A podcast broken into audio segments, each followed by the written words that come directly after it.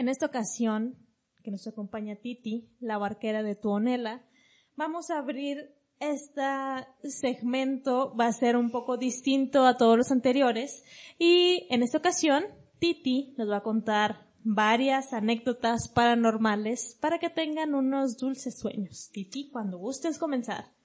Uy, sí, ¿no? Van a dormir, pero descansados, ¿eh? No saben. ¿Vas a estar lista para llevártelos? Sí, no, no, no, yo estoy ahí, miren, al pendiente, a ver a quién le da un infarto a medianoche y me lo llevo. No pasa nada. no, pero no, todos tranquilos, ¿eh? No pasa nada. Eh, bueno, una historia que me contaron eh, recientemente es de un joven que vivía en una casa de dos pisos. Eh, cierto día salieron sus papás y su hermano de, de, la casa, iban a estar fuera gran parte de la noche, él llegó de, del trabajo a su casa, pues sabiendo que no había nadie, ¿no? Para esto es importante recalcar que el perrito mascota que tenían se había perdido, tenía un par de días perdidos, entonces pues solo estaba él en, en la casa, ¿no? Sí, pobre, pobre perrito, la verdad. Me, me dan mucha cosa los animales. Entonces, eh, pues él estaba él solo en la casa, eh, se subió al segundo piso, a su cuarto, todo normal. Y de repente escuchó que había movimiento en la casa. Dijo, ah, pues llegaron mis padres, ¿no? Casual. Pero se asomó a la escalera y no había nadie. O sea, estaba como la luz de la entrada encendida y nada más, ¿no? Obviamente cuando uno llega a casa, pues prende las luces que va necesitando, ¿no? La cocina, el comedor, la sala, lo que sea. Pero solo la de la entrada estaba prendida, entonces se quedó como de... Mmm, malo. Muy malo. Y se quedó atento, ¿no? Se regresó a, su cuarto y escuchó pasos en las escaleras, ¿no? Su cuarto estaba muy cerca de, las escaleras, de estas escaleras viejas de, de, madera que suenan con todo, y empezó a escuchar pasos que subían por la escalera. Entonces dijo, ahora sí llegaron mis papás, mi hermano, alguien.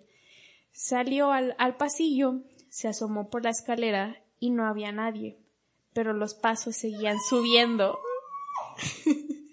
Exactamente. Entonces se quedó ahí aferrado al barandal de la escalera ya con, con miedo y los pasos seguían subiendo, ¿no? Lentamente. Él entró como en, pánico, se, se, congeló ahí un momento de, ¿qué hago, no? Me, me, regreso al cuarto, bajo, pero ¿y si bajo y está a la mitad de la escalera y lo encuentro frente a frente? ¿Qué, qué hago, no? O sea, no supo qué hacer.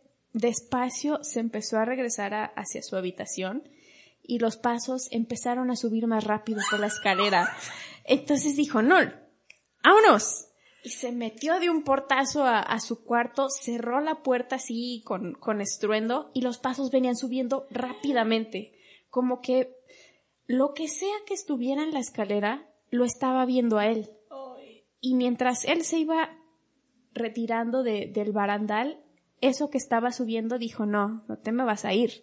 Y subió rápido los escalones, entonces él lo que hizo fue cerrar la puerta, la trancó así de un golpazo y se quedó con la perilla en la mano sosteniendo la, la puerta haciendo peso para que nadie entrara. Escuchó cómo los pasos subían corriendo y se detenían en su puerta. Y él se quedó ahí firme esperando cualquier cosa, ¿no? Escuchar otro ruido, que le tocaran la puerta, que lo aventaran incluso, no sé, pero él se quedó firme en la, en la puerta. No sabe cuánto tiempo hasta que escuchó a su familia de verdad entrar, escuchó a su mamá decirle, fulanito, ya llegamos, escuchó a su hermano, a sus papás platicar, lo que sea, pero del miedo él seguía pegado a la puerta haciendo contrapeso para que nadie la abriera con la perilla en la mano hasta que el hermano llegó como de, ¡eh! ¡Ábreme! O sea, soy yo, ¿qué te pasa? Quítate. Y entonces tuvo el valor de abrirla, pero mientras tanto se quedó ahí como, no, nadie va a pasar. Viene a tema lo del perrito extraviado porque sabemos que los animales son mucho más sensibles a este tipo de experiencias que nosotros, ¿no? Sí. Entonces, pues sin, sin perrito en la casa, no había nadie que le avisara del peligro. O sea, tuvo sí. que salir él a la escalera a ver qué estaba sonando Porque si hubiera estado el perrito, el perrito se para en la puerta y le dice, no salgas. Sí. Pero pues no había perrito y tuvo que salir él y así. Pero todo bien. Oye, pero me recuerda también a esto de, de esta, este, ay, no sé cómo se no sé si sea como una creepypasta o sea una leyenda, que sea de, de que no tienes que responder cuando te hablan. Oh, porque sí. puede no ser. Sí, puede no ser quien crees que te esté hablando. Sí. Eh, de hecho, lo mencionan mucho, incluso como en películas o en algo así, que si escuchas tres toquidos, es porque es un ente maligno que está retando al Padre, al Hijo y al Espíritu Santo. Por eso son tres toquidos. O sea, es uno por cada, por cada entidad, por decirlo así, por el Padre, el Hijo y el Espíritu Santo, y los está retando, ¿no? Los estaba blasfemando. Entonces, si escuchas tres toquidos en mitad de la noche, no abras, porque no es nada Bueno. bueno. Pero imagínate que hubiera pasado que, que no hubiera sido su familia, que no hubiera sido su hermano. No, no sé, no me imagino qué le hubiera pasado al, al pobre muchacho, no sé, porque insisto, o sea, todavía el hermano le tuvo que decir, eh, fulanito, ábreme, soy yo, ¿qué te pasa? Quítate, o sea, tuvo que insistir un momento porque el, el, No el pobre joven no cedía, estaba pegado a la puerta haciendo pues contrapeso para que no se abriera porque pues fue tanto el miedo, ¿no? O sea, si, si te estás moviendo para regresar a tu lugar seguro y escuchas cómo los pasos suben corriendo por las escaleras para alcanzarte, pues claro que te encierras en el cuarto, por Dios. Pero sí, fue una experiencia un poco intensa.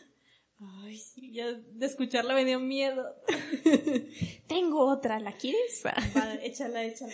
Eh, bueno, hace un par de episodios en el, en el podcast eh, hablamos de las tlahuelpuchis, que son como este tipo de brujas vampíricas sedientas de sangre que tienen eh, como un poco que ver con los nahuales por esta cuestión del cambio de formas, ¿no? Ellas se convierten en, en mujeres, en bruma, en animales, con tal de ir a depredar a sus presas.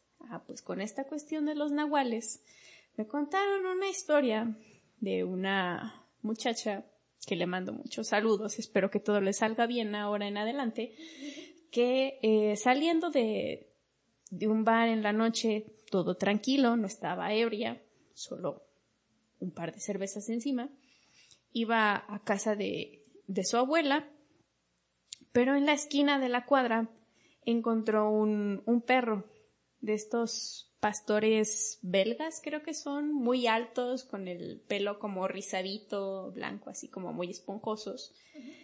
Eh, lo encontró como a la distancia ahí cerca de, de la casa de su abuela, pero su cara era humana. Ay, No era la, no era el rostro de un perro, no era nada normal, era una cara humana. Entonces se detuvo en la esquina y fue como de, nope, para allá no. Y se regresó y se fue por otra cuadra como a espaldas de, de las casas y ahí se esperó hasta que vio al perro pasar yéndose, ¿no? O sea, se quedó ahí a, la expectativa de, esperando que se fuera el, el animal o el nahual en este caso. Entonces, ya que se fue, se fue corriendo a, a, su casa, se metió, se encerró, cerró con llaves y le contó a su abuelita qué había pasado, ¿no? Porque llegó más tarde de lo que había predicho.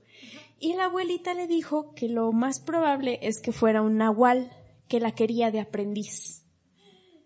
Por eso la estaba esperando, por eso se quedó ahí, no se movió, no corrió ni nada, porque la estaba esperando a ella para que fuera su aprendiz. Entonces, pues esta jovenzuela se quedó como de, ah, no, pues aprendiz alguien más, yo no. Y se fue y se encerró a, a su cuarto. Pero pues sí es una experiencia un poco intensa, ¿no? Eh, ¿Qué harían ustedes? sí, porque de puro milagro el perro o el nahual no se fue a, a seguirla, ¿no? Ya Porque sé. estamos de acuerdo que pudo haber ido detrás de ella, seguirla atrás de las casas, seguirla por cuadras o yo no sé qué más hubiera hecho, pero por pura suerte no lo hizo. Se quedó ahí en, su lugar esperando hasta que dijo, esta mujer no va a volver. Y se fue. Perdió un aprendiz, por decirlo así, pero pues, pudo haber ido por ella, ¿no? Sí. Pero lo que me viene la duda es si la quería como aprendiz, ya la había estado observando, cómo se ve que era ella, sus horarios. Otro detalle que la abuelita le dijo, o te quiere para aprendiz o te quiere comer. ¡Ay, no! Entonces, no sé qué es peor, ¿sabes? O sea, si, si ser devorada por un nahual o si ser su aprendiz a la fuerza. Obviamente ella pues escapó de cualquiera de las dos opciones, pero yo no dejo de pensar en esta posibilidad de que el nahual lo, la pudo haber seguido por cuadras hasta que se cansara o acorralarla o cualquier otra cosa. Entonces, no sé, fue un, un milagro, yo creo, que, que desistiera de seguirla. Dijo, nah, no vale la pena y, y se fue o alguna cosa así, no sé. Ay, pero la ves como que asco, ¿no? Sí, no, no me imagino cómo puede devorar un nahual. O sea, imagínense un perro de estos que son muy altos, con el cabello como rizadito, de estos pastores, pues, de campo, ¿no? De casa en, en la antigüedad, con una cara humana que te está esperando a casas de distancia y te voltea a ver. No sé qué harían ustedes. ¿Qué harían ustedes? Se me hace una historia digna de Luis Villa. Sí, señor Luis Villa, ¿nos quiere contar? ¿Qué haría usted, por favor? Por favor, de hecho Luis Villa viene la próxima semana. Ah, excelente, le das mis saludos. Sí, lo voy a decir, tienes que escribir un cuento de esto. Sí, por favor. Es, es petición de Titi, no se puede negar porque ya reseñé un cuento de él, vamos a reseñar otro, entonces no se puede negar. Sí, el del, del rey rata. Sí, bueno, el embarazo no deseado. El embarazo no deseado, de ese hicimos podcast, eh, reseñamos el libro de 7 a la medianoche y la siguiente reseña eh, este lunes es de su proyecto como tal de Insano, entonces no se puede negar, nos tiene que contar un cuento basado en eso, sí, por favor. Si no te lo llevas. Sí. No hay presión, no hay presión, solo digo. No es que, no es que tu vida corra, que sea un cuento de vida o muerte, pero... No, pero lo dejo ahí en la mesa como comentario. Gracias. Titi, ¿tienes alguna otra historia que nos quieras contar? Una luminosa para que no, no se vayan a dormir tan asustados, ¿no? es de una enfermera que, como saben, en los hospitales pasa muchísima gente con todo tipo de, de traumas, heridas, enfermedades, lo que sea. Y pues obviamente mucha gente fallece ahí en esos hospitales, ¿no? Eh, esta era una enfermera que recibió a un niño, ¿no? Eh, cuidó del niño, le gustaba muchísimo el niño, le causaba muchísima ternura, lo cuidó mucho, lo alimentó todo el, asunto, pero el pequeño no sobrevivió falleció al, al poco tiempo y pues ella pues se lamentó, ¿no? Como todos, ya, pobrecito. Y un día, estando en, su casa, en sus descansos, estaba dormida, tenía el turno de la noche, entonces pues dormía por las mañanas tardes para recuperar las horas de, trabajo, ¿no? Y eh, un día, estando dormida, escuchó pasos que entraban a, a su habitación y sintió como el halo de luz que la atravesaba por la espalda, ¿no? Ella estaba dando la espalda a, hacia su puerta, pero sintió que una luz inmensa llegaba a través de, del umbral de su puerta, ¿no? No quiso voltear, le dio como, como mucha cosa, se hizo bolita se quedó así. Se, se volvió a dormir, muy tranquilo el sueño, muy en paz. Cuando despierta, en, el, en la puerta, en la parte de abajo, en la franja de abajo, había una pequeña manita impresa en la madera de la puerta, como una mano de un bebé. Y ella piensa que es la mano de ese pequeño que falleció hacía poco que lo había conocido. Tenía nombre, incluso lo sigue recordando a través de los años, en, precisamente en el Día de Muertos, que ya está como muy próximo, que les doy permiso a las almas de que salgan a comer.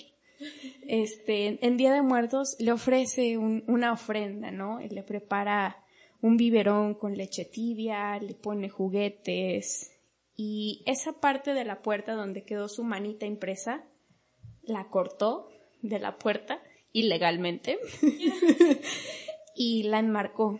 La tiene guardada como un recuerdo porque se ve claramente la manita de, de un bebé así impresa, oscura, como una sombra en la puerta, en la pintura de la puerta. La tiene enmarcada y se la ofrece cada 2 de noviembre, ¿no? Y le deja sus ofrendas. Desde el 31 le empieza a dejar galletas, un biberón con leche, un biberón con agua porque siente que, que ese pequeño vino a despedirse de ella, ¿no? No, no fue que la viniera a asustar. Ella sintió miedo, porque pues a cualquiera lo agarran desprevenido este tipo de experiencias, ¿no? No lo esperas. Pero ella no siente temor, siente amor, siente cariño por este pequeño, entonces le deja su ofrenda cada 2 de noviembre, lo recuerda con mucho cariño entonces, pues es parte como de estas cosas de los viajes astrales que decimos, ¿no? Eh, no todo es malo, no todo es bueno, pero no sabes que te vas a encontrar del otro lado.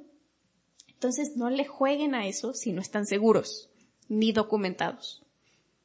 Por favor. Es una historia linda, sí, pero me genera la duda de si significará otra cosa porque yo tengo entendido que cuando tú veías un niño, un niño fantasma, o sea, niño infante, no sé, que será unos 5 años o algo así. No, no sé, no tengo idea de, qué edad es el rango. Pero em, simbolizaba una muerte, como un espíritu de muerte o algo así. Oh. Entonces el bebé, no estoy segura. Habría que investigar. Muy buena pregunta, ¿eh? Porque pues obviamente yo conozco solamente esa parte de la historia que llegó como el bebé a, a despedirse de ella de alguna forma, ¿no? Porque pues como enfermera, eh, sobre todo si la madre quedó en, un estado delicado, pues te haces cargo de, del pequeño, ¿no? Lo alimentas, lo cuidas, todas estas cosas. Ella lo sintió como una especie de despedida, de agradecimiento por los cuidados que tuvo con él pero esa otra parte no la conocía, está interesante. Eh, espero que no le haya pasado nada a la enfermera. Este, caray. Gracias por arruinar este bello momento. Eh, gracias, gracias por tirar a la basura mis bellos recuerdos. Está bien. Ah, era solo una duda. Pero lo voy a investigar, lo voy a investigar porque sí me, me generó, o sea, suena muy linda la historia, pero ¿y si no es linda y si es una historia macabra? Sí, digo, estoy de acuerdo que no cualquiera espera que un espíritu de quien sea se venga a despedir de ti. ¿No? Digo, no creo que a cualquiera le pase. Quiero pensar. Pero si tienes una historia paranormal, por favor, cuéntanos, cuéntanosla, por favor. Por favor, aquí estamos para el chismecito paranormal. Gracias. Dejen sus comentarios. Y les deseamos una excelente noche y un, unos muy dulces sueños. Se despide Dana Tobón y de este lado su barquera de confianza, Titi. Nos vemos en el próximo episodio. Buenas noches.